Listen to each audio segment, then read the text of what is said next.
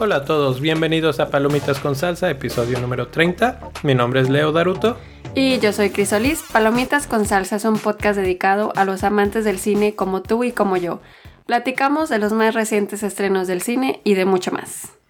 Y de mucho más. Así es.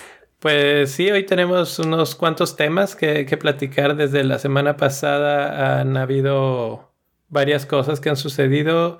Tenemos varios temas para hoy que hemos estado viendo. Los, las nominaciones de los Globos de Oro. Las nominaciones y finalmente la película de ¿La película? Netflix, eh, The Marriage Story, Correcto. o Historia de un matrimonio en español. Así se llama. No- nunca investigué yo el nombre. Así se llama. la historia de un matrimonio. Entonces, pues podemos empezar con la facilita que hemos estado viendo en la televisión. ¿Hay algo que específico que quieras llamar, aparte de la mera mera? Pues es que a mí me gustan mucho las series de, de cosas que tengan que ver con comida. Así tipo las de... eh, por ejemplo, en Netflix hay unas que se llaman Sugar Rush o las de Nailed It. Y bueno, esas son las series que yo he estado viendo últimamente porque tienen la versión de... Pues en inglés es de Holiday, pues sí, como de Ah, sí, Pues porque de ya van a estar ahorita como, como de, de, navideña. fiestas, ¿no? O sea, como navideño, exacto. Entonces esas yo ya me las terminé. Digo, para los que les guste, pues están súper divertidos todos los retos que les ponen a hacer. Sobre, todo en la de Nailed It, que es muy chistoso. y ahorita también estoy viendo en Hulu.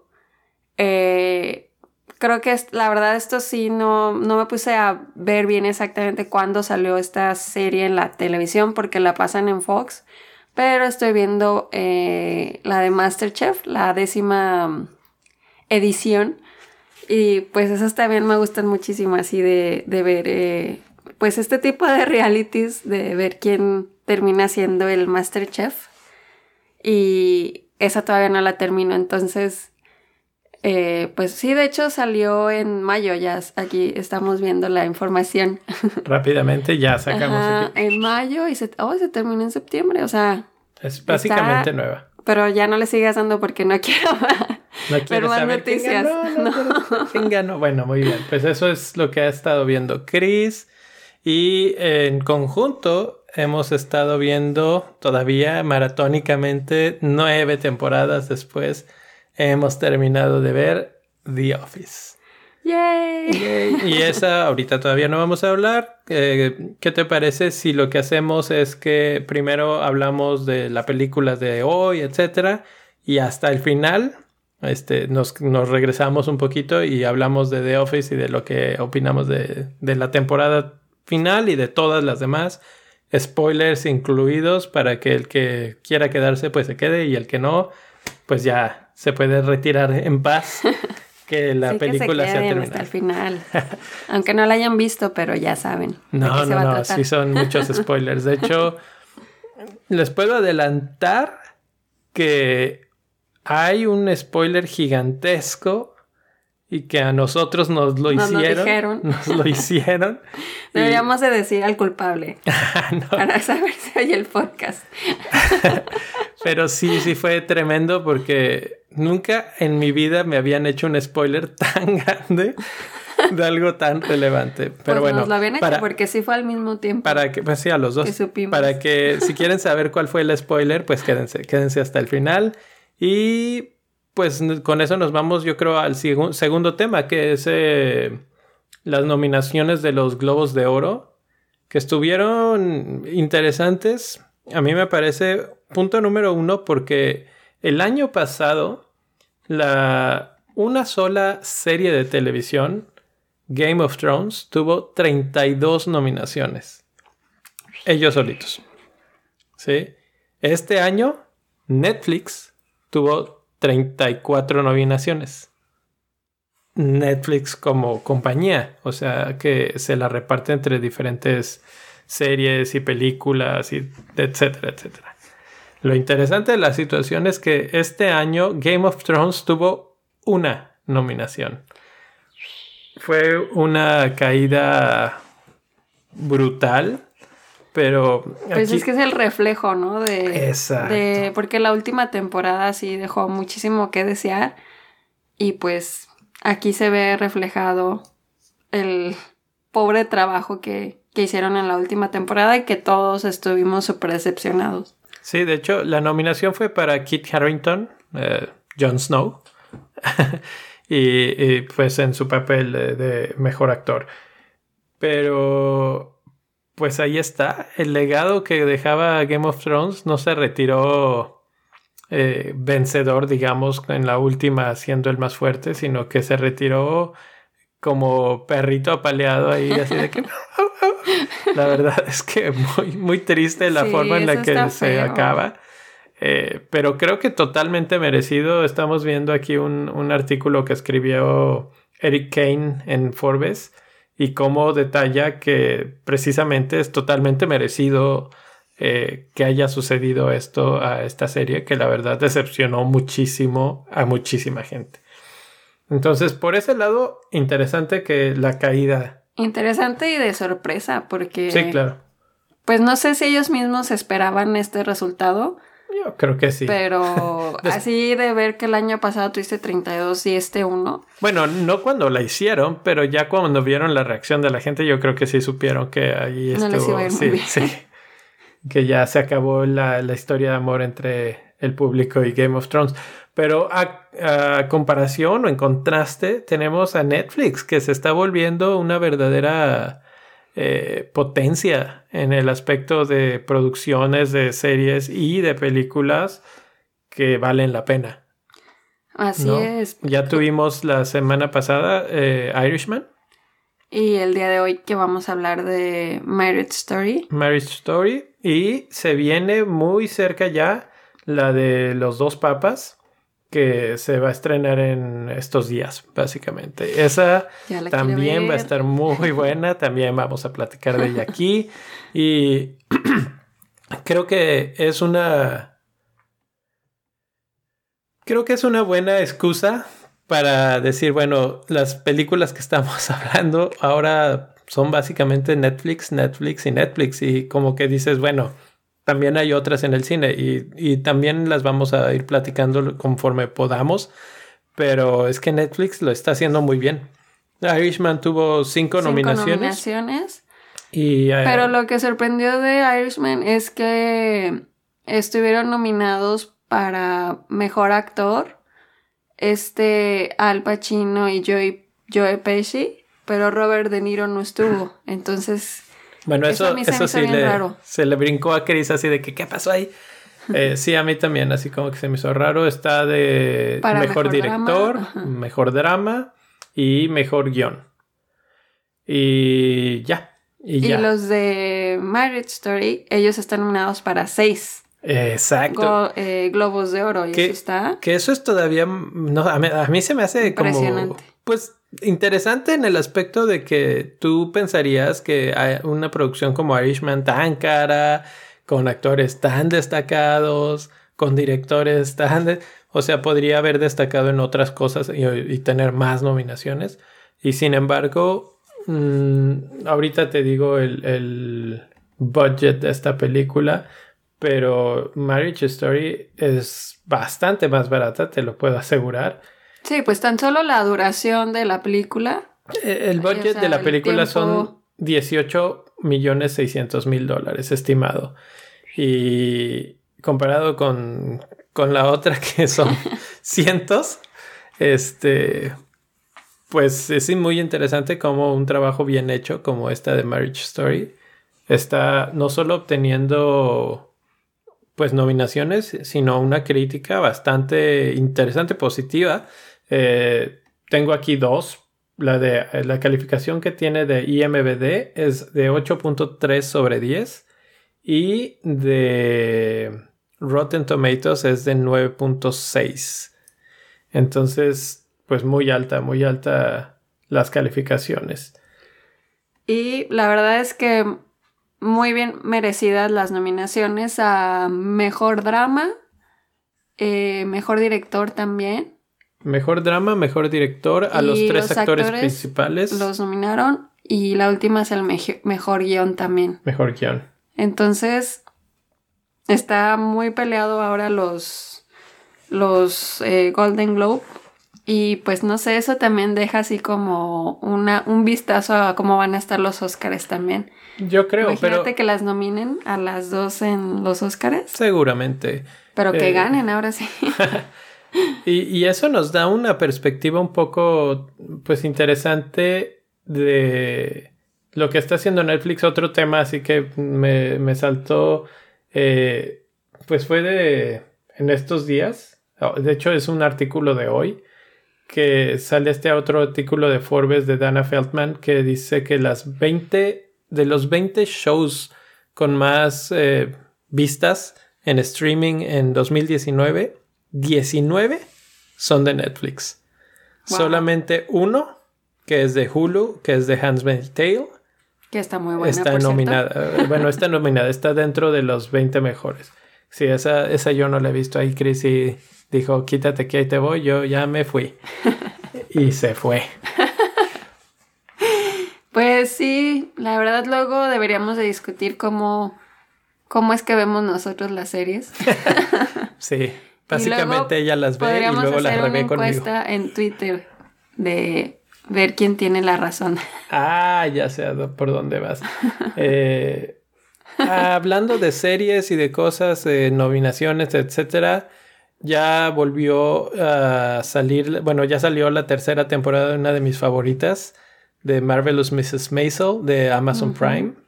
Esa será próximamente la que tome el lugar de The Office en, en nuestras tardes comunales en la televisión y ya les platicaremos qué tal.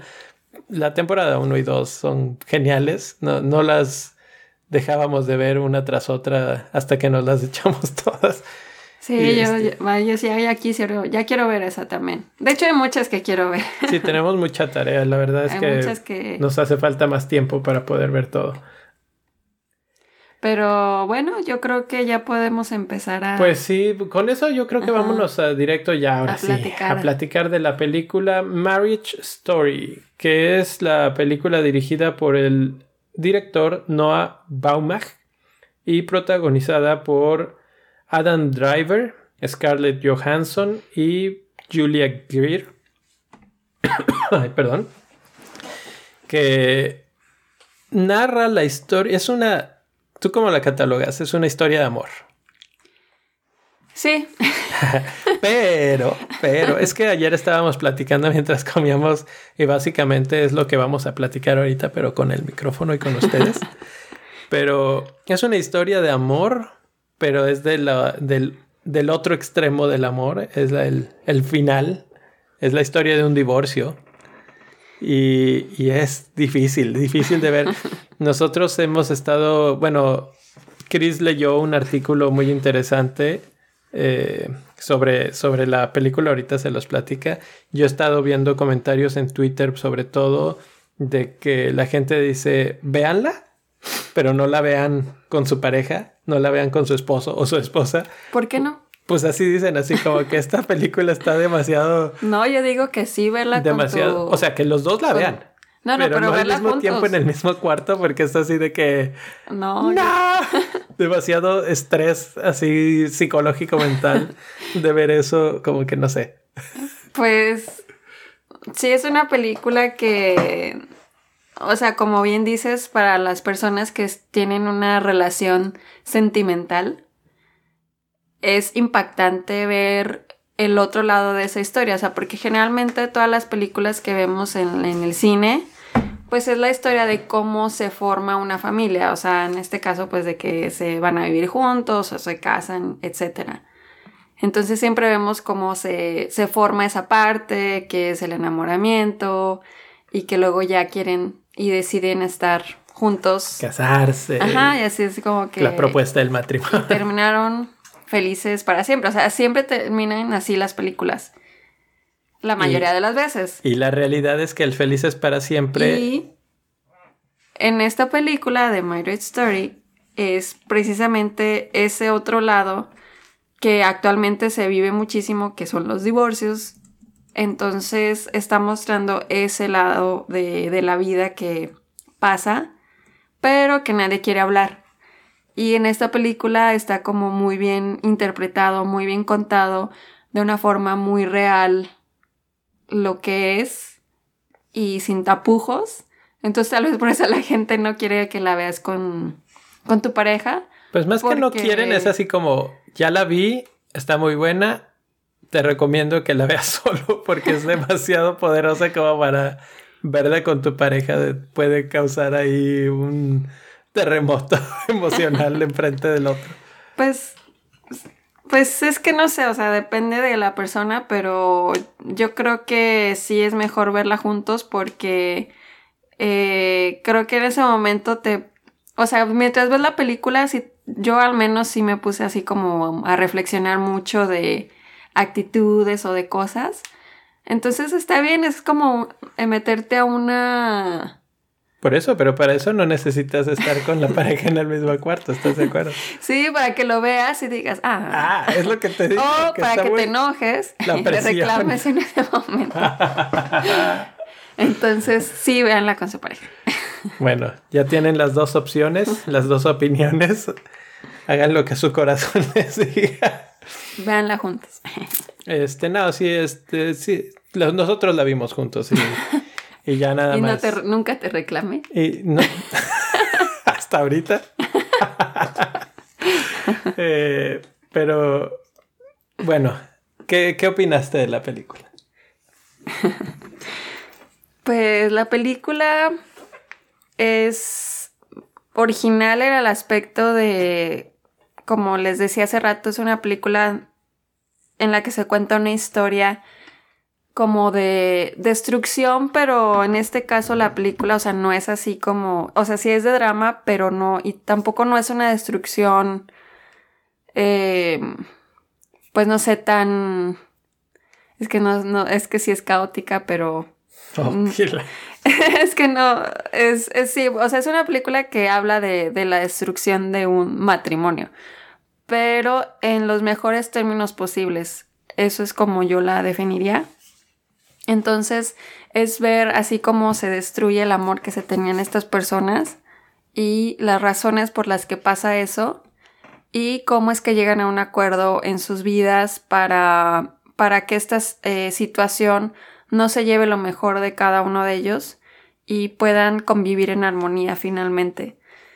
Entonces se me hace una película interesante porque habla de, del divorcio y de todo lo que las personas tienen que pasar cuando se están divorciando, desde contratar al abogado, desde las reuniones con el abogado, desde comunicarle a tu pareja que te quieres divorciar. Sí, y además, eh, bueno, yo siento que es súper auténtica, pero todo esto tiene que ver con las experiencias propias de los actores.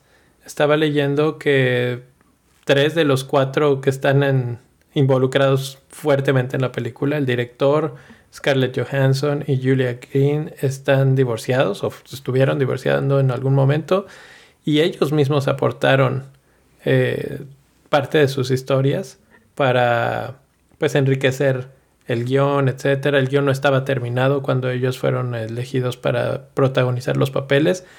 Y eso pues enriqueció un poco más el, el guion en general y le dio toques de autenticidad que si, si tengo algo que decir de esta película es que se siente súper auténtica. Del punto de vista de Adam Driver, él es hijo de una pareja divorciada también. Entonces, como que todo eso eh, parece que, que ayuda, digamos, a, enriquecer la historia. Así es. Y luego también, eh, pues eh, obviamente esta película está como ya abriendo como mucho debate en, en el internet. Porque, pues es que es una película que te lleva así como a que no tengas un, en tu mente un, un ganador absoluto y un perdedor absoluto. O sea, no estás así de que es la culpa de tal y así ella Así tiene toda la razón en querer divorciarse. O al revés, o sea, de que dices él, no, pues sí, el, el pobrecito, que, que mala onda, o sea, como que siempre estás así como balanceándote entre, ay, me pongo del lado de ella, ay, pero es Sí, que es luego que- él. Querido Internet, no siempre hay buenos y malos. Y sobre todo, nunca hay ganadores o perdedores en un divorcio. Yo creo que siempre hay perdedores y ya. Y en este caso, esta película lo maneja de tal forma que, digo, puedes ver los puntos de vista de los dos. Y como decía Chris, es así como sentarte con tus amigos este, que conoces, porque sientes que conoces a esta pareja y, y escucharlos y ver sus problemas de cerca, etcétera.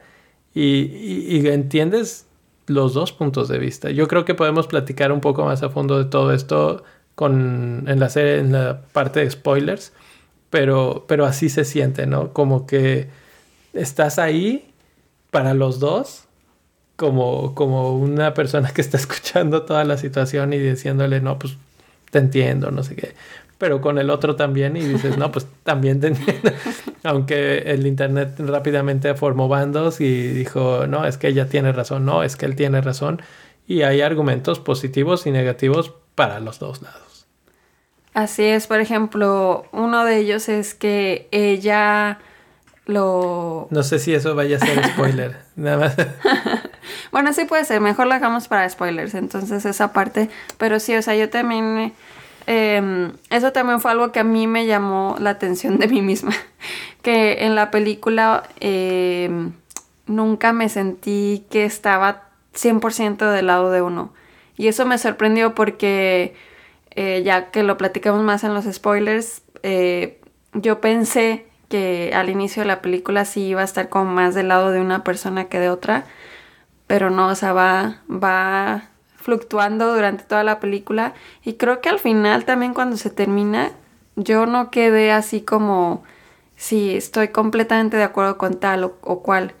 Y es que eso también es el reflejo de qué tan complicado también es el, el que se deshaga eh, pues esta parte, o sea, de, del amor, del matrimonio o del vivir juntos, también es algo como muy complicado, o sea, hay como muchas cosas que ver y, y no es fácil. Entonces, también esto lo hace muy bien, o sea, en ese reflejo en que no, no es así tan directo en decirte, ay, sí, ya, qué bueno que se va a querer divorciar, etcétera, y que lo hace por tal razón, sino que en esa parte también lo sentí muy real, porque siento que así es.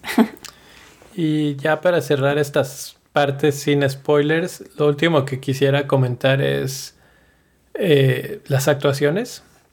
Ambos son bastante buenos, aunque creo que él es un poco parecido a sus otros papeles, incluso físicamente en su apariencia es siempre igualito. Entonces como que de ese lado no, no tiene mucho, mucha flexibilidad en su capacidad histriónica, muy bien. Eh, te da toda la gama de emociones y, lo sientes emocionado, feliz, triste, eh, compungido, estresado, todo, todas las cosas y se la crees perfectamente. Pero ella, no hombre.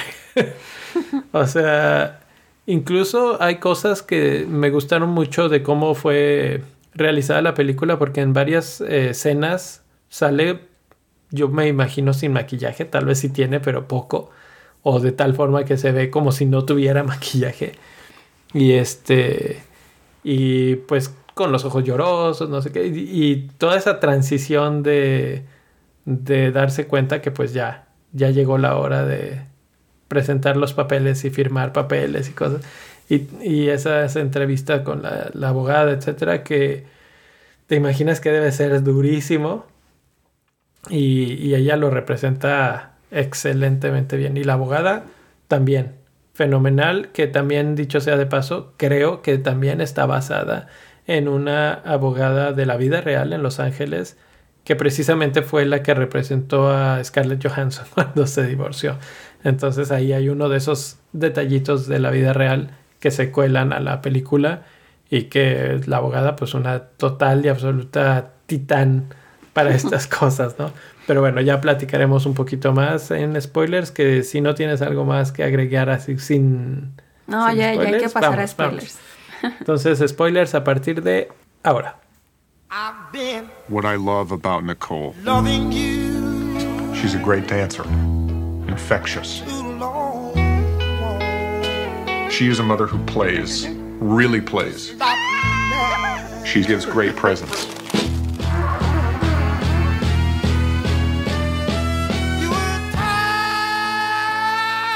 She's competitive. What? Are you kidding me? You want to be free. She knows when to push me. Oh, baby. And when to leave me alone.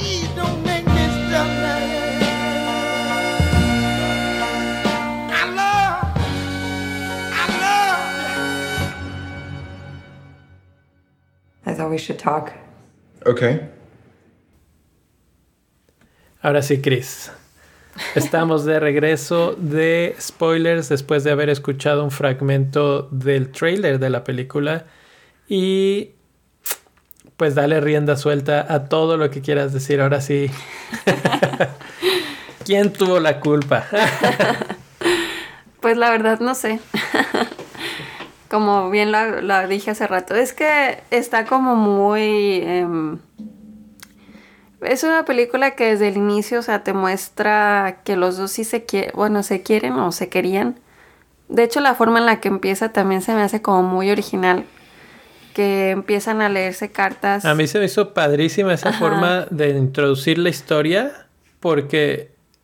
Es, perdón que te interrumpa, pero es que fue genial, porque nunca te muestran la historia de amor. la historia de amor clásica de las películas. Sí, no, o sea, empiezan eh, con leyendo esta carta cada quien de lo que admiran de la otra persona. Entonces eso se me hizo muy, muy lindo, muy... Pues que te llega al corazón porque te describen cosas de la otra persona que son cosas del día a día, o sea, que hacen que tú quieras a la otra persona. Por ejemplo, que él describía de ella que le gustaba dejar el café a medias en, no sé, en el librero. Y que eso era algo que a él le gustaba mucho. No, pues como que él, le tenía cariño, así que cosas que recuerdo con cariño de ella. Ajá, como que recordaba con cariño, o sea, ya si él veía una taza ahí en, el librero, era que sea, ok, ya, ya llegó, ya está por aquí o así. Igual ella, o sea, cosas de él que eran, por ejemplo, que ella le gustaba cortarle el cabello a él, o sea, cosas que, que realmente representan el amor, de verdad. O sea, el amor cotidiano, o sea, que no, no todo es así de, ah, sino que son cosas triviales que, que, que se van acumulando y que hacen que finalmente quieras estar con esa persona mucho más allá de, de, de la pasión y de... Y pues sí. sí. Sí, o sea, es que esas cartas fueron ¿qué será? Dos minutos de, historia que te pintan un cuadro perfecto de una pareja. Te pintan cómo son, qué les gusta, cómo son entre ellos. Esos ejemplos que dices de que si le corta el pelo, que si él juega con el hijo, que si ella es muy así, que si él es muy así. Entonces, como que los conoces en los primeros cinco minutos de la película y dices, ok, son una pareja así. ¿No? Así es. y eso es todo lo que sabes de ellos en cuanto a la parte amorosa. Exactamente, y luego ya, pues la siguiente escena, te, o sea, te das cuenta que no todo es color de rosa, o sea, como te lo describen en la carta, que es todo lo contrario, que ellos ya están así como que en esa fase de, de ya no querer estar juntos. Pero algo también... Ah, yo no estaría tan así, como que yo digo que ella es la que está en esa fase y ah, ya vimos quién está del lado de quién. pero es que es cierto, porque en la película ella es la que no quiere leer su carta, él sí quiere, o sea, como que él quiere hacer algo y ella dice, la verdad es que no. Y no y ella sabe que leyendo esa carta en voz alta se va a poner sentimental y que no quiere o sea, como que no quiere ya ni siquiera darle una oportunidad a la situación, como que ella ya está lista para que la situación colapse. Y él sí muestra un aspecto un poco de, que, pues, estamos aquí para tratar de resolver algo. Entonces, eso desde el momento uno te muestra que esto ya se terminó. Exactamente, eso es lo que estaba, o sea, que, que ya te muestra, o sea, leen la carta y lo siguiente que ves es que ya se terminó, o sea, como que no es lo que tú esperabas. Entonces, eso sí es como un shock así de, mm, ok. Por ejemplo, yo sí la verdad no tenía idea de lo que se trataba la película. Entonces, eso sí me, me llamó mucho la atención, ese contraste que hicieron de te amo y te adoro a estamos en terapia de pareja y no quiero leer la carta porque ya no quiero eh, seguir contigo. Entonces, eh, ya a partir de ahí, también hacen un buen trabajo en mantenerte intrigado, en que no sabes realmente por qué quieren terminar la relación. O sea, no te lo dicen así luego, luego. Y, por ejemplo, a mí lo que me pasaba mucho por la mente era que, ok, le puso el cuerno.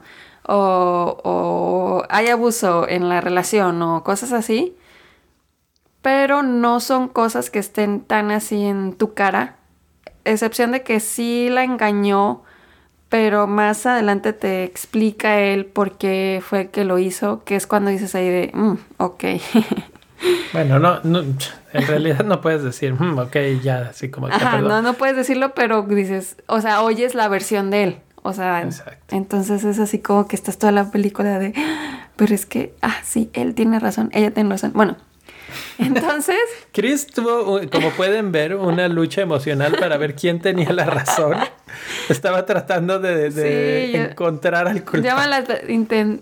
pasé intentando descifrar quién tenía la razón en toda la película. Y la verdad es que eso también fue algo que a mí me gustó mucho. O sea, que no, no fue eh, algo que fuera tan claro para decir, ok, me voy a divisar por esto y no hay, no hay marcha atrás, sino que finalmente sucedió porque ella, o al menos eso fue la, eso también es como una lucha en internet, pero la, la decisión ella la toma, o sea, por, de querer divorciarse, porque ella se da cuenta de que no está siendo apreciada en, el, en, en la relación en la que está y que ella dio mucho mucho de su brazo a torcer y finalmente pues ya está cansado, o sea, ya dice, ya no quiero más de esto y quiero que las cosas cambien.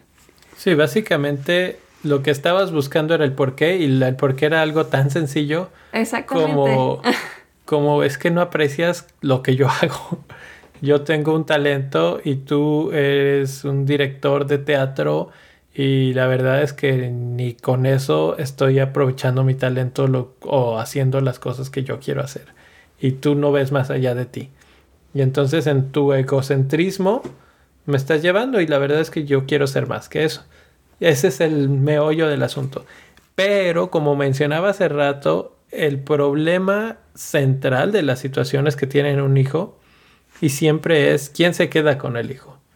Y aquí en Estados Unidos, por lo pronto, eh, se vuelve complicado porque, sobre todo, si se mueven de, a otro estado o alguna cosa, eh, pues ahí aprendí algunas cosas que yo ni sabía. Por ejemplo, que depende de dónde te dan la carta del divorcio y no sé qué, entonces entran y aplican las cosas de ese lugar. Entonces ahí entra un poco el asunto de la abogada, que dicho sea de paso, ellos habían escogido no, no tener abogados, hacer algo así como amigable de separarse ya, pero eh, ella finalmente se da cuenta que si quiere hacer lo que quiere hacer, que es separarse y llevarse al hijo e irse a vivir a California, a Los Ángeles, para seguir su carrera como actriz más de televisión, va a tener que sacar pues las armas, ¿no? Y, y eso quiere decir contratar un abogado y pues a ver qué pasa. Y lo cruel del asunto es que una vez que sucede eso, él las lleva todas de perder. Básicamente yo, mi, mi feeling fue, él lo pierde todo y ella pierde al marido. Y ya. Pero sí, o sea, ella pues se... no, o sea, pierde eh, su relación. Pues por eso, es la marido. Y pues ella, desde el punto de vista de ella, perdió mucho más desde hace tiempo. O sea, perdió Sí, ella su ya lo carrera, había perdido desde hace perdió tiempo. sí. tiempo. Entonces, no nada más fue eso, sino ella ya quiso como hacerse valer por sí misma y por eso dice, bueno, pues ahora es el tiempo. Sí, así como que, ¿cuál es el costo de tomar el control de mi vida? Exactamente. Pues es perder em- a mi marido. Y en, en lo que tú ves en pantalla es a él perderlo todo lo que puede ser que ella ya había perdido en cierta forma. Entonces, eh, esa es la parte que a mí se me hace tan desgarradora de, de la historia porque hasta cierto punto lo ves a él que todavía la quiere, que él de- a luchar por ella, a, a hacer algo, pero tampoco está dispuesto a ceder en todas las cosas. No, no quiere salirse de Nueva York, no quiere eh, cambiar el tipo de cosas que hacen, etcétera. Entonces tampoco la escuchaba mucho, que digamos, estaba muy absorbido en sus propias cosas. Entonces obviamente te das cuenta que no hay mucho futuro ahí. Sí, y ella pues tiene que tomar cartas en el asunto y la abogada buenísima hace el trabajo perfecto porque yo al principio sí la sentí como que era una tipa cínica, así de que te voy a sacar de esta y eh, así como que hasta, a- al principio hasta creí que era así como que pues nada más por el dinero y que te iba a cobrar un montón, pero poco a poco te vas dando cuenta que en realidad uno era muy buena, dos pues sí se acercaba a la persona que necesitaba ayuda de una manera muy original y auténtica en el aspecto de que cuéntamelo todo. Y hay una escena en la que están en la oficina de la abogada que, que ella, Nicole, Scarlett Johansson, lo está contando. Y como que no es así como una entrevista, está parándose, va al baño, se, se limpia la cara, llora, come algo que tienen en la mesita, o sea, todas estas cosas que están sucediendo que te imaginas exactamente así la escena y es como si ella le estuviera contando a una amiga, pues es por esto, ¿no? Y entonces la otra le dice, te entiendo perfectamente, no te preocupes, lo tenemos bajo control. Y dicho y hecho. Sí, de hecho esa es una de, mis escenas favoritas cuando Scarlett eh, Johansson le cuenta el por qué se quiere divorciar. O sea, es muy mm, triste el motivo por el... Es muy triste y a la vez como decíamos como muy simple. O sea, ella lo único que quería era que eh, sentirse apreciada y sentirse incluida también en la vida de, de su es- esposo. Entonces, la forma en la que ella empieza a escribir, como esos pequeños detalles, así como al principio de la historia eh, cada uno describe el, el amor en pequeños detalles, ella también lo empieza a escribir en pequeños detalles el por qué la destrucción ahora de El este desamor. del desamor, exacto.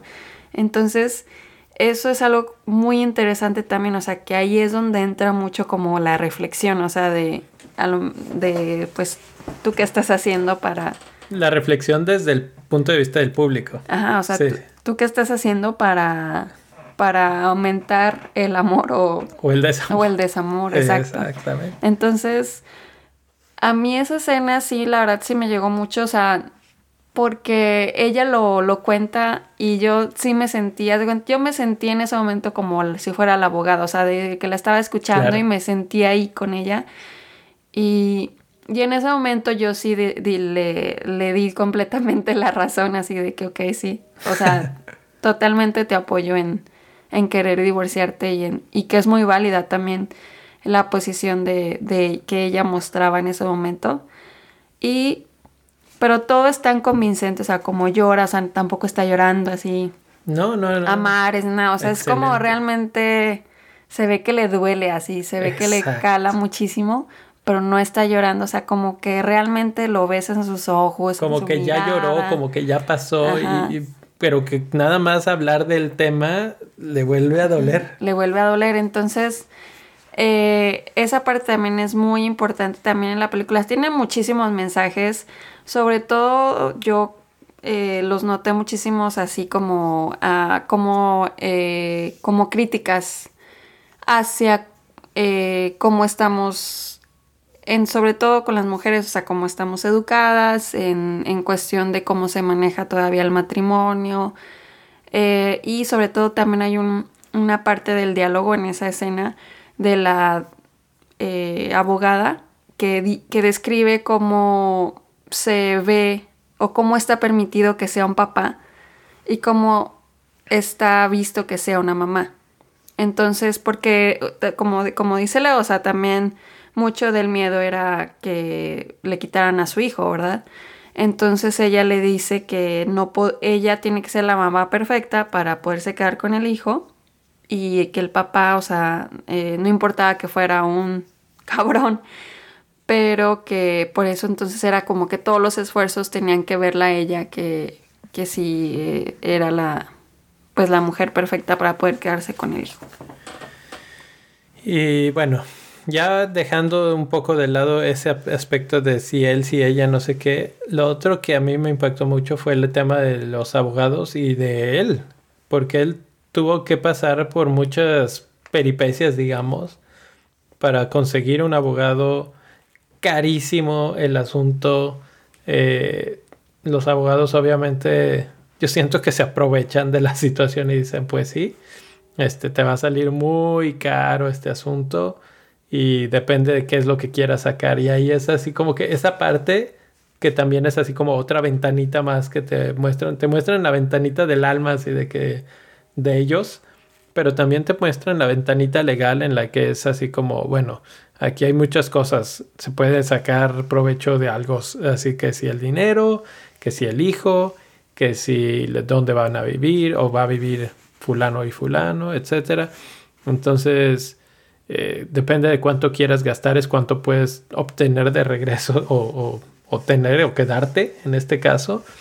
Ella porque yo creo que todavía lo quería, no se, no se envició, digamos, y no les quitó más de lo que le quitó realmente. O sea, al final, pues simplemente lo que a ella se le hizo justo y punto. Pero de haber querido, hubiera podido hasta quitarle más dinero y más cosas y todo. Que yo creo que eso puede llegarse a dar con frecuencia en, en ciertos casos en la vida real. Entonces, mucho.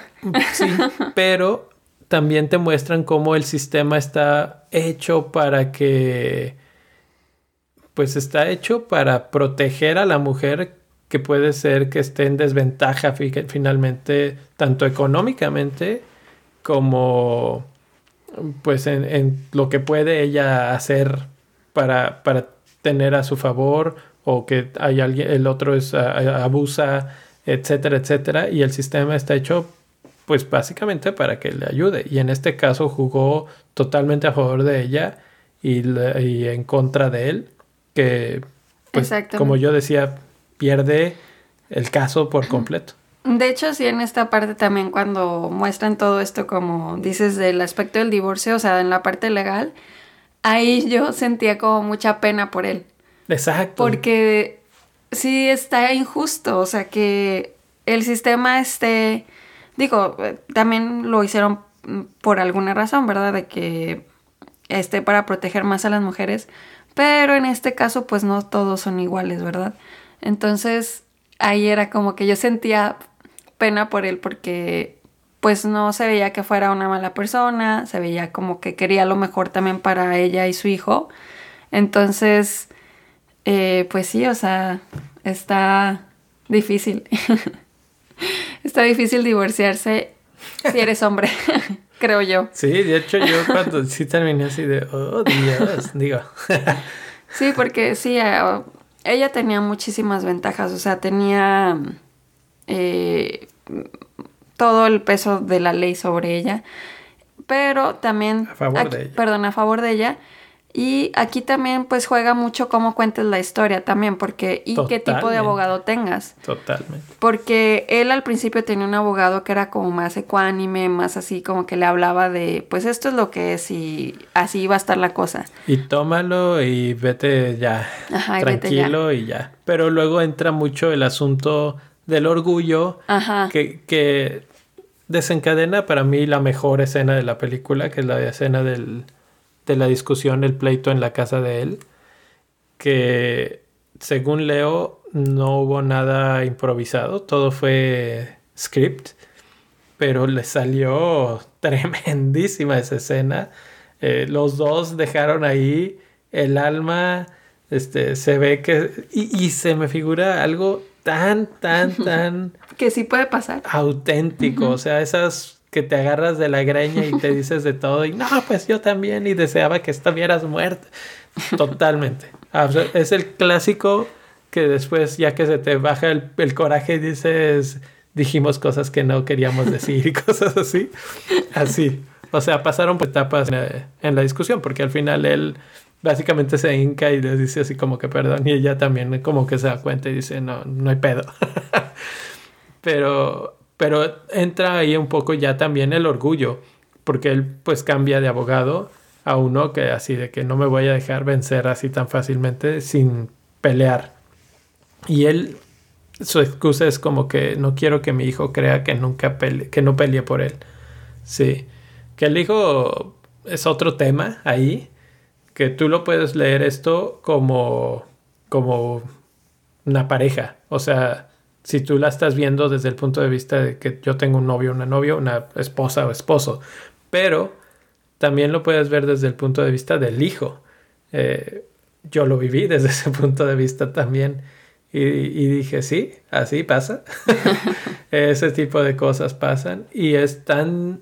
Bueno, el niño aquí es muy chiquito, Henry es chiquito, pero cuando, cuando lo ves y lo entiendes o lo medio entiendes y así, súper difícil y, y, te vas con uno y dejas de ver al otro y esas cosas también Sí, son... porque también ahí habla como de ese cambio para el niño, o sea, de hacer cosas juntos a ahora vamos, por ejemplo, eh, hay, eh, hay, una parte en la que están celebrando Halloween. Exacto. Y primero está con su con la mamá y luego llega el papá y ya se lo lleva. De hecho, esa parte también está triste. Sí, porque él, te digo, él lo pierde sí. todo. Él pierde hasta Halloween, él pierde a su hijo, o sea, pierde todo. Sí. todo, todo. Y se podría decir que se lo merece por andarse yendo con la otra tipa.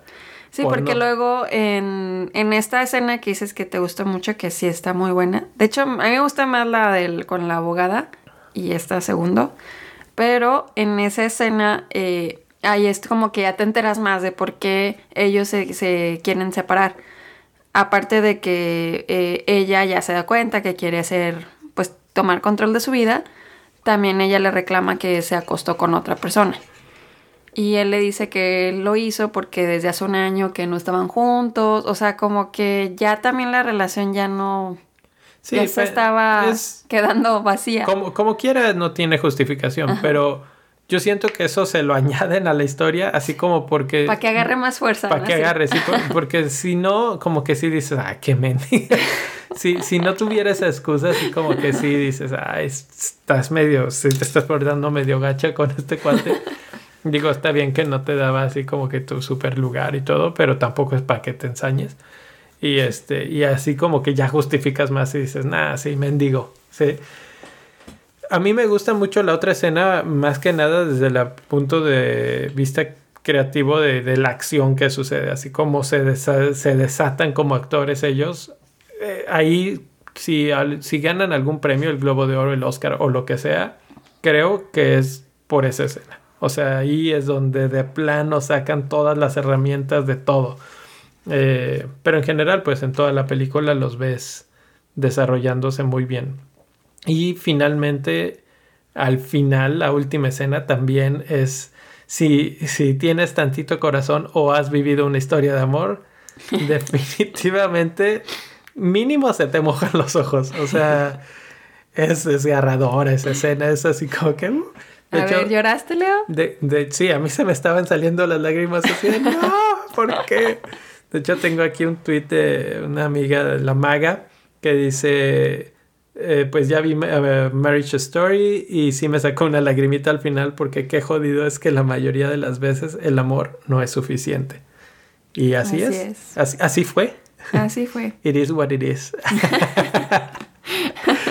Eh, sí, o sea, son de esas cosas que no sé, no sé qué tanto los que vieron la película estaban pensando a ver si ahorita se compone algo, porque se ve que se quieren, o sea, se ve que no está totalmente rota la relación. Al final se ve que quedaron como amigos. Sí, se quedan como amigos, pero como que se siente que hay todavía algo ahí y el clásico donde hubo fuego, cenizas quedan, etcétera, como que sientes que igual y por ahí se recompone algo, que alguno de los dos cede y, y ah, regresan. Y ah, yo pensándolo durante la película dije, no van a hacer eso, porque si ella llegara a decir, ok, vamos a darnos una chance, una oportunidad, está bien, no sé qué, eh, hubiera todo el mundo puesto el grito en el cielo de que no, clásico, que él se sale con la suya, que ella regresa, etc. Y si él lo hubiera hecho, híjole, yo también hubiera dicho, pues se salió con la suya ella, o sea, de todas formas. Porque para que eso hubiera pasado, para que hubieran estado bien, él hubiera tenido que abandonar todo lo que él hacía en Nueva York, que él pues ya era hasta cierto punto celebridad y, y, lo hubiera tenido que dejar todo. Que pues no hubiera sido injusto para ella, o sea, ya le tocaba a ella, pero pues estaba muy complicado que sucediera. Finalmente lo hizo. Finalmente, y creo que el amor que ganó más fue el del hijo. Porque dijo, bueno, pues dejo todo lo de Nueva York para llegar a, cerca de mi hijo, ahí por Los Ángeles, y estar ahí. Y esa escena final en donde el hijo encuentra la carta y la lee, y él la lee con la voz entrecortada, que no. ya va a llorar otra vez. Se destruye, es más, ya nos vamos. no puedo más. A mí se me aguaron los ojos.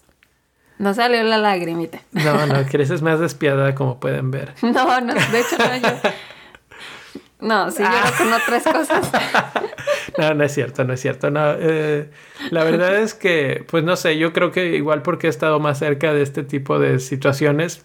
Yo creo que sí. Eh, las vi así y dije, eso es... Sí, yo creo que alguien que, pues no sé, que tus papás se divorciaron o tú mismo eh, te divorciaste, yo creo que esta película te llega todavía así mil veces más, porque la ves desde todos los ángulos, desde el ángulo de ella, de él, del hijo, de la familia, porque también esto es otra cosa que no hemos dicho, o sea, cómo la familia de ella reacciona también a cuando ella dice que se quiere divorciar, la mamá que todavía la eh, mamá es lo que menos me gustó a mí de la película. No me gustó la mamá. De todo lo súper auténtico que fue la película, la mamá, es lo, menos. Lo menos, lo menos. Y ahí le quito puntos a esta película por...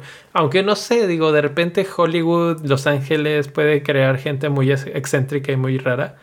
Pero... No, no, no estuve muy de acuerdo con ese personaje. Sí, no, ni yo, porque esa es, ahí sí no, no vi reaccionando a una mamá así. Quién sabe, igual y sí las puede haber. Pero generalmente pues te pones del lado de tu hija y en este caso era como que todo lo contrario y la mamá estaba de por qué no lo dejes, aun cuando ya la explicaste por qué ya no quieres estar con la persona y que te sigan diciendo pues oye no. Así es. Pero entonces como que está interesante porque es como pues todo, el, de todos los puntos de vista y pues si te identificas si lo viviste en algún punto. Pues con eso yo creo que vamos a cerrar para dar la calificación final. Vas primero tú, Chris. yo le voy a dar cuatro estrellas de cinco. Cuatro estrellas de cinco y yo le voy a dar 4.5, quitándole ese punto 5 por la mamá. Me gustaron muchísimo las actuaciones. Me gustó muchísimo el, guion, eh, los diálogos, eh, súper genuinos, súper auténticos. Y la verdad es que te va llevando y te va jalando así como que los hilitos así de las fibras. Entonces, este, creo que es muy buena película. No sé, espero que gane algo en alguna de las premiaciones y que no se vaya con las manos vacías. Y muy interesante otra vez que Netflix está sacando este tipo de proyectos con actores pues bastante reconocidos como Scarlett Johansson y como Adam Driver que próximamente veremos en Star Wars de nuevo. Entonces, este, excelente, excelente. Esperemos que así siga, que este sea el nivel que, que estemos viendo en adelante. Y con eso pues nos despedimos de la reseña y vamos a hacer una breve pausa para regresar a platicar de la serie completa de sí, cierto. Ya a Chris ya se le había olvidado, pero aquí le recuerdo yo que vamos a platicar rápidamente de eso. Y si no se quedan con nosotros, pues nos vemos hasta la próxima. Vamos a hablar de Knives Out, que está excelente también. Hasta la próxima. Adiós. Adiós.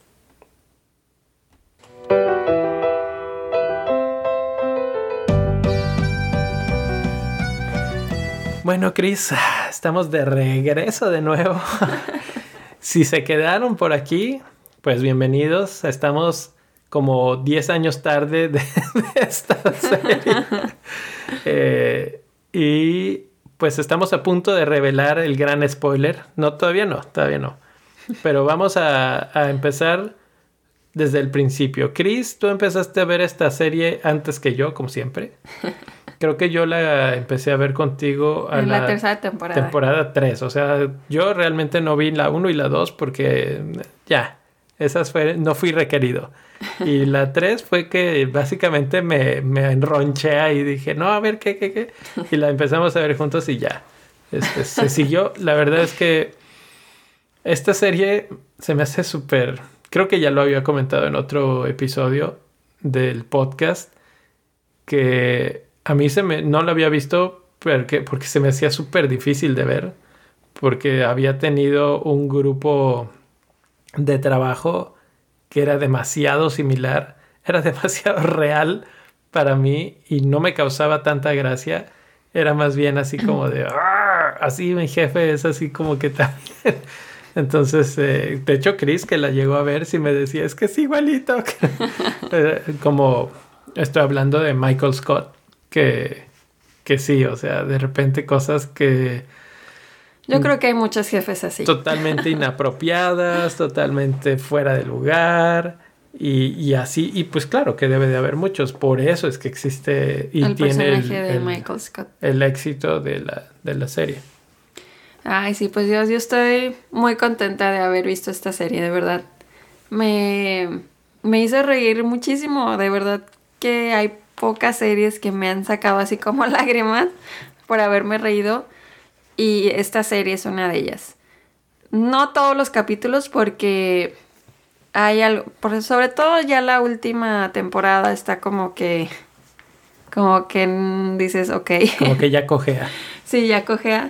Pero en general súper divertida, súper ocurrente y es el vil retrato de un trabajo en una oficina, o sea, todos los clichés, todos los estereotipos ahí están, pero están para, para eso, para hacerte reír, entonces a mí me encantó verlo. No, claro que, pero bueno, muy interesante de esta es que sí, pero es un cast bien grande, sí, entonces te retratan todos los niveles, digamos, desde el recepcionista hasta el jefe, hasta los que están en el eh, ¿cómo se llama? De recursos humanos. Recursos humanos o los que están abajo en el almacén. O sea, tú tienes un como que un poquito de todos y cada quien tiene su rol y su papel en el, en el y bastante definido, o sea, como que eso lo hicieron también muy bien. Eh, la definición de los personajes para que cada uno tuviera un peso significativo porque eso sí se siente mucho, o sea, eh, que Michael Scott es el principal y pues de ahí van bajando, ¿verdad? Era la estrella del programa. era la estrella y ahí van bajando el peso de los personajes. Pero en general sí los conoces a todos, o sea, sí los ves a todos, todos los capítulos. Eso es también como que está bien. exacto, es, lo que, es lo que te digo, porque en otras series tienes así como que una serie de personajes por ejemplo, no sé, Friends. Tienes los cinco o seis personajes y sí salen todo el tiempo, pero hay muchos secundarios que salen de repente y sí, de repente no. Eh, y en esta no son cinco o seis, son diez, una cosa así. Y todos tienen, digo, no todos tienen líneas todo el tiempo, pero todos están constantemente ahí representando ese papel de oficina. ¿Sí? Y conforme la serie va avanzando, va dando un poco más de cada uno. Cada uno va creciendo su personaje y eso creo que lo fueron manejando muy bien.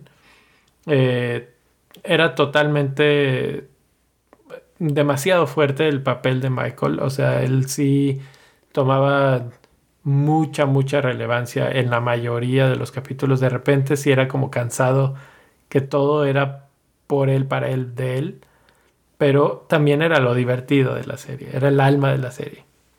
Así es, o sea, sin Michael Scott, esta serie pues sí, sí empieza a cojear. De hecho, ese es uno de los, de los spoilers. Sin Michael Scott, esta serie no es nada. Básicamente, pero vimos que sí fue porque él se fue en la temporada 7 y todavía siguieron otras dos temporadas, que de hecho eso fue el spoiler que nos dijeron. Pues ya, ya lo reveló Chris. antes de que llegáramos a ese momento nos dijeron, ay, sí, es muy triste cuando las últimas dos temporadas ya no está y nosotros así de, ¿de qué me estás hablando? Sí, nosotros íbamos como en la quinta, creo.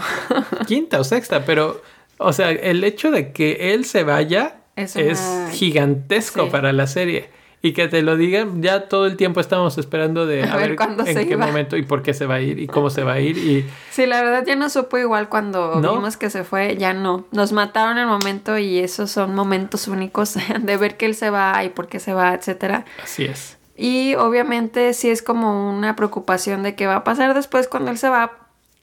Y eh, como que sí tuvieron así como que me imagino los escritores y el director como que reajustar. problemas para reajustar pero luego como que sí supieron salir del bache. Ay no sé llegó este Will Ferrell después y no duró nada. Duró un capítulo nada no, no, duró varios capítulos pero no mucho. Eh, trataron de hacer un personaje similar pero con otro actor. Y no sé cómo fue la reacción del público en, el, en vivo, pero por lo visto no buena porque no duró. Luego, y ahí se me hizo muy inteligente de, de los escritores que agarraran y dijeran, ok, lo que debemos de hacer es mantener la esencia de la oficina y mantener a la gente de la oficina y a ellos les damos el papel de manager. Y la otra cosa que hacen es que expanden a los personajes. Entonces empiezas a ver un poco más de Kevin, empiezas a ver un poco más de Oscar, empiezas a conocer un poco más de Angela. Entonces todos ellos crecen como personajes y de hecho les, les bajan el volumen, digamos, un poco a Jim y a Pam y a todos ellos que habían sido tan fuertes. Sí siguen teniendo su nivel de fortaleza, pero ya no es lo mismo Sí, ahora sí se eh, recaen también ya mucho más en los otros actores, que esto también esa fue algo muy bueno, porque así ya, con, ya también pudimos conocer más de ellos y eh, pues sí, eh, que, que, que enriqueciera la historia. Entonces, creo que sí lo supieron hacer bien, pero la verdad la última temporada hubo unas partes en las que sí ya se veía que que les hacía falta ya terminar, o sea, como que ya no se veía por dónde ir, o sea, ya a lo mejor me imagino que también varios de los actores ya estaban como hartos, o sea, de... Sí, que ya habían llegado a un límite, ya, estaban a punto Se siente que estaban ya así como que ya queremos que se acabe esto porque ya tenemos otros proyectos, etcétera. Sí, sí, yo la verdad es que si se acaba en la octava temporada bien, si se acaba cuando se va Michael Scott, mejor. Porque La verdad es que en ese momento la historia cambió. Creo que todavía la 8 se rescata un poco porque eh, encontraron esa fórmula para darle más vida a los demás. O sea, lo que hizo la salida de Michael es levantar a equilibrar, digamos, el terreno de juego. Estaba demasiado cargado hacia él y eso les dio más tiempo de pantalla y diálogos, etcétera, a los demás. Y eso creo que fue positivo. Pero la novena temporada para mí fue no mala, pésima. yo me la pasé quejándome de... Todo el tiempo. de- es que la destruyen, porque destruyen personajes importantes, eh, maltratan un montón a, Andy que acababa de luchar por Erin y después titito de eso, lo mandan a un viaje totalmente sin sentido y la pierde de nuevo, que no... O sea, yo entiendo que tal vez él pudo haber tenido otros proyectos o alguna otra cosa y que por eso salió, pero había tantas formas de manejar eso, de que él estuviera mandando cosas siempre y así, y, y que no se viera como un total hijo de la fregada. Y así lo, lo, o sea, lo destruyeron como personaje, le quitaron todo, le quitaron, era manager, le quitan a ser el manager, o sea, lo deshacen. A Jim también lo hacen bajar mucho y luego lo rescatan, como que ahí sí tuve el bajón así de que no, ¿qué están haciendo Jim? Es el mejor y ¿por qué lo hacen? Y al final se rescata. Eh, incluso a Pam, porque está, o sea, eh, tratan de hacer una como poquita fricción entre ellos, así como que nunca todo, no todo fue siempre perfecto, como en Marriage Story, que es precisamente el mismo tipo de cosas, así como que ella, ella tiene también cosas que quiere hacer o, o su punto de vista de cómo le gusta la vida y, estaban empezando a, a ser diferentes los intereses. Bueno, ok, medio interesante, pero así como que no, ya, ya no es lo que para lo que estábamos ahí. O sea, esa no es la historia que venimos a ver. Pues sí, definitivamente, o sea, no es así ya esa parte. Sí, es que por eso, o sea, ya no es tanto de risa, sino como que es de destrucción de personajes. Entonces, creo que sí, también estoy de acuerdo que el que más sufrió fue el personaje de Andy que pero no sé si en ese momento también como que ese actor está como relacionado como a ese tipo de como pues sí de actuación y que también lo por eso lo quisieron hacer así igual pero sí fue el personaje que más sufrió así hasta el Sí, final. fue como que él quedó como el más menso así más Pero más como que sin sentido, o sea, como que él había crecido muy bien, había llegado a límites altos muy bien, y la forma en la que lo hacen bajar, no, no, no, me hace sentido, no me checa. Es como si de repente hubieran hecho muy menso, más, más menso a Dwight, o, o que hiciera cosas que todavía más fuera de su personaje, este, o que lo sacaran por completo. Entonces, no.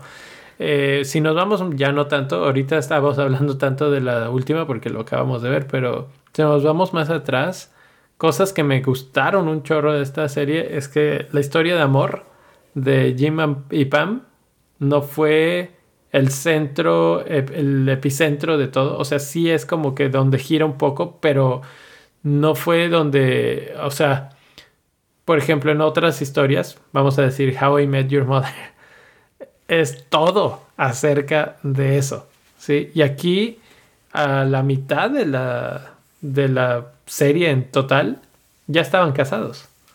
Sí, entonces no, no fue que si sí, que si no, que si se separan, que si se gustan, sino, o si, si hubo un estira y afloja al principio, que se resuelve rápido. Y eso me gustó bastante porque entonces los libera para hacer más cosas, porque la historia no se trata de ellos, se trata de la oficina.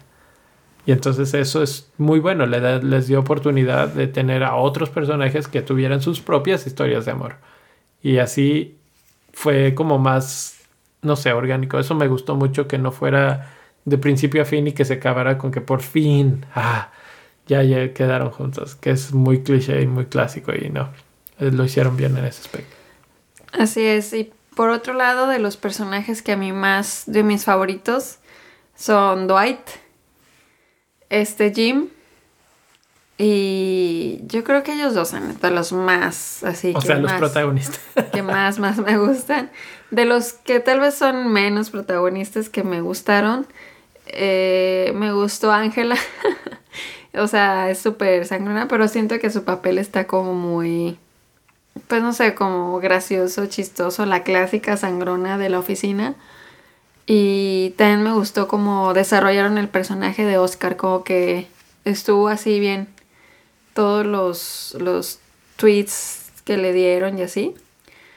Y, pero yo creo que sí, Dwight, al final, pues sí fue el que se llevó toda la carga después de, de que se fueron los jefes y se fue Michael Scott y así, o sea, como que... Sí, como que él Como se que veía que Dwight él nunca era el se vio que sufrió así, no, ese personaje nunca sufrió, sino al contrario se hizo más fuerte y más fuerte y más fuerte. Es que su personalidad era tan fuerte como la de Michael, casi casi.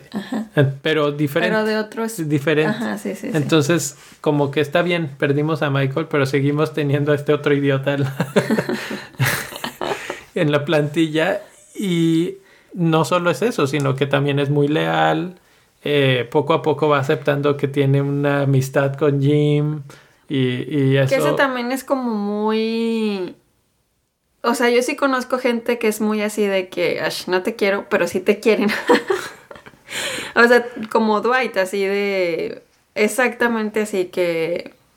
Que sí te quieren en el fondo. Entonces, esa parte humana de él era también muy padre, así como que Sí. se preocupara por las- los de la oficina y que los quisiera y así. Sí, sí, sí. Entonces, pues ese, ese aspecto, para mí mis personajes favoritos, yo creo que Dwight también es así como que me gustó mucho, me gustaba mucho Kevin, así como que su forma de Que ser... me desesperaba so- a mí. Sobre todo al final, las últimas temporadas, como que me gustó cómo lo fueron desarrollando cuando él sabe el, el secreto de Oscar con el senador Sí. y que no dice nada y está súper orgulloso de que nunca lo dijo. O sea, como que sí, sí era desesperado. Es un bebé gigante. De hecho, Sí. al final lo hacen clarísimo que es un bebé gigante. Pero, pero estaba divertido su personaje. Eh, de los que menos me gustaron, el de Kelly. Kelly me, a mí sí me desesperaba Kelly.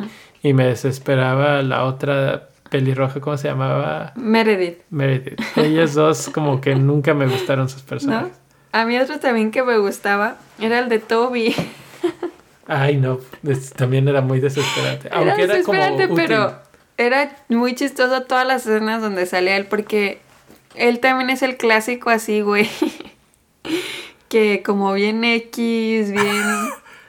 el, pero es el como muy- tipo gris de la oficina. Sí. Entonces era muy gracioso también cuando... O sea, se oye feo, pero cuando Michael Scott lo, lo rechazaba. y que decía, ¿tú qué haces aquí? Que ya. O sea, como que todo eso era gracioso. Es que ella estaba botada de risa. El Pero ahora que lo 90%. digo, digo, "Ah, eso está muy violento. Pero es que está chistoso. Pues a la sí, vez. no sé, ¿qué otra cosa? Eh, Bueno, así una escena o parte así favorita. Uy, no sé. Ahorita sí que me acuerdo. Mi memoria no es tan buena. Y. No, no sé. Las, todas las bromas que Jim le hacía a Dwight me, eran lo que más me daba risa a mí. Eh, los miles de cosas que le hacía hacer. Y que el otro caía también muy tontamente en todas, en todas, todas, todas. Eso siempre me dio Era risa. muy gracioso, las pranks. Eh, Y pues sí, o sea, yo, yo creo que sí, también a mí eso y también mucho em, la relación de Ángela y de Dwight cuando sí, que también eran como muy raros y, sí. y que se quedaban de ver y, y sí, o sea, en Y- general muchas cosas mensas me hacen reír, o sea, Y finalmente, increíblemente, el que no mencioné fue Michael, que creo que también era mi personaje favorito. Ajá. Increíblemente porque él era el jefe que odiaba.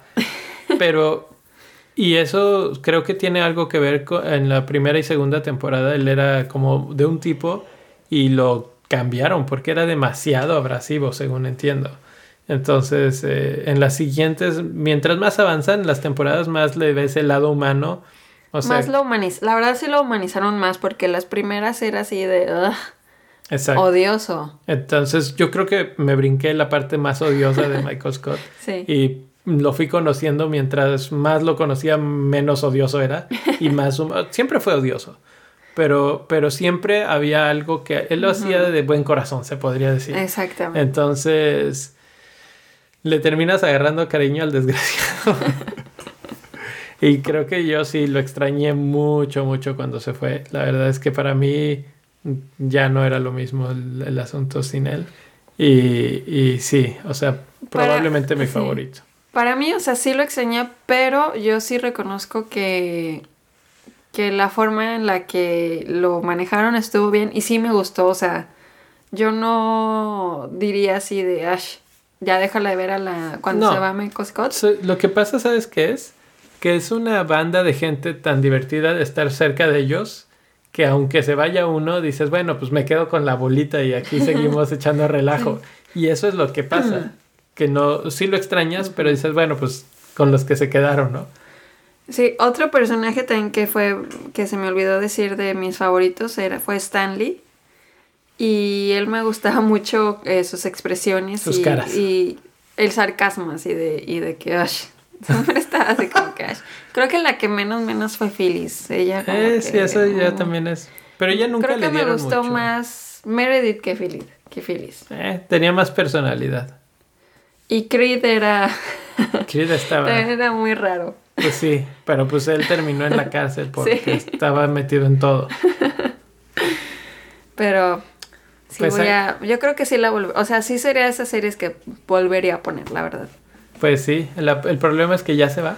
Ya se Así va de es. Netflix y no sé a dónde vaya a caer, pero la verdad no creo que sigamos pagando los 400 servicios que van a ir saliendo por todos lados. Entonces, pues es una pena que se lo lleven, porque hasta ahí llegó.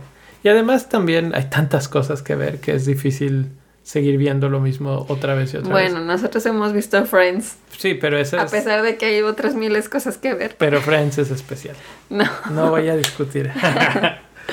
Eh, Bueno, pues- ¿Alguna otra cosa más? No, yo creo que véanla. Y si llegaron hasta aquí, bravo. sí, sí, llegaron hasta el minuto, hasta la hora 15. Quiere decir que querían oír esta breve recapitulación de lo que fue hace como mil años, pero que por fin nos hemos puesto al corriente. A ver en qué otra nos ponemos al corriente después, que siempre vamos bien lento. Por mi culpa, he de aceptar. Luego ya te dije que hacemos un capítulo de eso. Sí, luego vamos a ver, a hablar de esa situación y ver qué, de qué bando están ustedes. ¿Nos vemos? Nos vemos. Acuérdense de seguirnos en nuestras redes sociales. En Instagram y en Twitter estamos como PCS-podcast. Déjenos saber todo lo que opinan de- del podcast y de si quieren que veamos alguna película en especial para darles nuestra reseña, pues nos los dejan saber. Y también para que nos manden sus comentarios, qué opinaron, si ya vieron Marriage Story, si lloraron también, eh, o si son seres sin corazón. y también nos pueden seguir en Instagram, eh, instagram.com diagonal pcs-podcast. Pues ahí básicamente son las fotos y cosas así, pero últimamente ya hemos estado subiendo también algunas historias, mini reseñas, no ni siquiera reseñas, pero con reacciones instantáneas Saliendo cine. entrando y saliendo del cine. Esperen más de esas próximamente y pues ahí nos pueden también platicar cuando ustedes vayan. Y pues ya, ahora sí, nos vamos. Adiós. Adiós.